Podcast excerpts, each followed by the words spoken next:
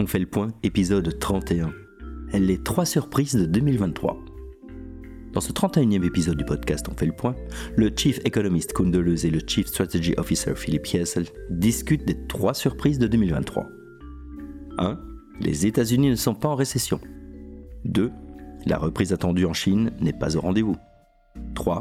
Les sept grandes sociétés technologiques continuent à dominer la bourse américaine. Dans ce synopsis, nous résumons les principales idées de cet épisode.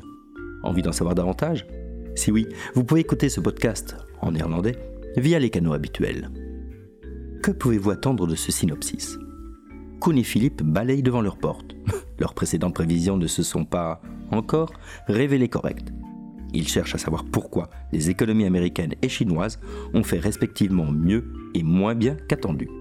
Ils expliquent également pourquoi l'élargissement de la bourse américaine se fait encore un peu attendre.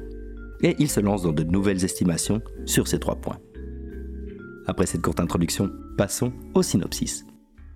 Première surprise, les États-Unis ne sont pas en récession. Les États-Unis restent pour l'instant à l'abri de la récession annoncée. Malgré les précédentes estimations qui prévoyaient un léger ralentissement économique, l'économie américaine fait preuve d'une résistance inattendue. Plusieurs facteurs expliquent pourquoi la récession attendue ne s'est pas produite. Dépenses post-Covid et dette souveraine. Le marché de l'emploi aux États-Unis continue à bien se porter, même si on observe un léger ralentissement. Cela s'explique en partie par le fait que les Américains sont en train de dépenser l'argent qu'ils ont économisé pendant la pandémie, ce qui soutient la croissance économique. En outre, à 7%, le déficit budgétaire reste inhabituellement élevé. Le gouvernement continue lui aussi à beaucoup dépenser. D'ailleurs, si on autorise un tel déficit budgétaire lorsque l'économie se porte bien, que se passerait-il en cas de ralentissement? Il existe une différence importante entre l'argent dépensé par les autorités pendant la pandémie et les moyens que ces mêmes autorités injectent dans l'économie américaine. Pendant la crise du Covid, il s'agissait essentiellement de soutenir financièrement les ménages et les entreprises. Aujourd'hui, l'argent public est investi dans divers projets, dont des usines de semi-conducteurs, des projets d'infrastructure et d'énergie verte. Les dépenses actuelles peuvent être considérées comme non inflationnistes, étant donné qu'elles génèrent une capacité de production supplémentaire. Accélérateur et frein actionnés simultanément. Même si on constate aux États-Unis des signes de ralentissement de la croissance économique, les taux d'intérêt continuent à augmenter. La fièvre dépensière des pouvoirs publics américains, combinée avec la politique de taux de la Fed, pourrait être comparée à une voiture où l'on pousse simultanément sur la pédale de frein et l'accélérateur. Une telle voiture une telle économie est susceptible d'aller dans n'importe quelle direction. En outre, les discussions sur le relèvement du plafond de la dette aux États-Unis se retrouvent une fois de plus à l'agenda, ce qui risque de compliquer encore davantage la situation. Il n'en reste pas moins que les États-Unis mettent tout en œuvre pour éviter une récession, en particulier à l'approche des élections présidentielles. Deuxième surprise, la reprise de la Chine n'est pas au rendez-vous. Depuis la fin de la pandémie du Covid-19, l'économie chinoise stagne au lieu de rebondir comme attendu. Cette situation peut être attribuée à différentes causes. Démographie, immobilier et manque de confiance. Les défis démographiques jouent un rôle essentiel. La politique de l'enfant unique, qui a duré pendant des années, et le vieillissement de la population se traduisent par une pénurie de jeunes travailleurs. L'immobilier est un deuxième sujet brûlant. Après les problèmes financiers du géant immobilier Evergrande, près de deux tiers des promoteurs immobiliers ont déposé le bilan, ce qui a sapé la confiance dans le marché. Le manque de confiance est un problème plus général. Tant les investisseurs étrangers que chinois sont aujourd'hui réticents étant donné l'absence de sécurité juridique au sein de l'économie centralisée de la Chine. Nous l'avons constaté avec la mise sous tutelle des sociétés plateformes chinoises. Restaurer la confiance. Pour restaurer la confiance, le gouvernement chinois doit assouplir les règles du secteur immobilier.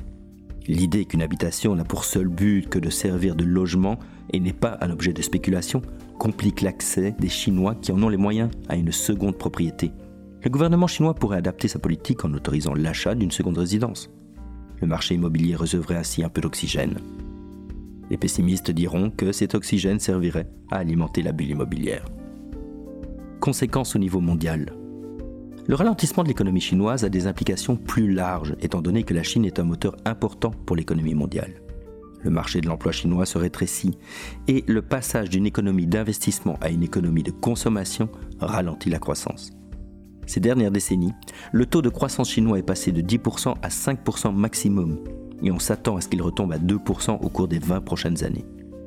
Ces perspectives ont des conséquences au niveau de l'économie mondiale, car la Chine reste une des principales économies au monde. Troisième surprise, les bourses américaines ne s'élargissent pas et restent dominées par la big tech. Les analystes s'attendaient à ce que les entreprises non technologiques affichent de meilleurs résultats en 2023, mais la bourse reste dominée par la big tech. Les petites entreprises n'ont pas réussi à en profiter et les investisseurs quittent le marché. Une fois de plus, l'explication est à trouver au niveau des taux d'intérêt, qui, contrairement aux attentes, n'ont pas baissé, mais continuent à augmenter et pourraient atteindre 5%. Cette tendance pourrait avoir d'importantes conséquences étant donné qu'un taux de 5% est susceptible d'entraîner une chute supplémentaire de 10% des marchés boursiers et de compliquer encore davantage l'élargissement du marché. Pourquoi la Big Tech continue-t-elle à dominer le marché? Les grandes sociétés technologiques semblent moins sensibles aux fluctuations de taux que les petites entreprises, et cela s'explique en grande partie par l'endettement. Les petites entreprises sont plus endettées et payent des taux d'intérêt élevés, alors que les grandes sociétés technologiques sont assises sur des montagnes de cash et perçoivent des intérêts sur leurs réserves de liquidité. Le taux ne baissant pas, la croissance des petites entreprises s'en trouve entravée. Estimation qu'attendent Kuhn et Philippe au quatrième trimestre 2023 et pour 2024, tenant compte de ces trois surprises de 2023. Premièrement, l'économie américaine continue de ralentir. Deuxièmement, en Chine, le gouvernement intervient pour résoudre le problème du secteur immobilier. Et troisièmement, si l'économie américaine ralentit, les taux se stabiliseront ou baisseront. Et si la Chine résout son problème immobilier, ce sera une bonne nouvelle pour les bourses. Avertissement. Ce texte est un résumé du podcast On fait le point, enregistré le 9 octobre 2023. Les opinions exprimées dans ce podcast et dans ce résumé sont celles du modérateur et des personnes interviewées, et ne reflètent pas nécessairement le point de vue de BNP Paribas Fortis.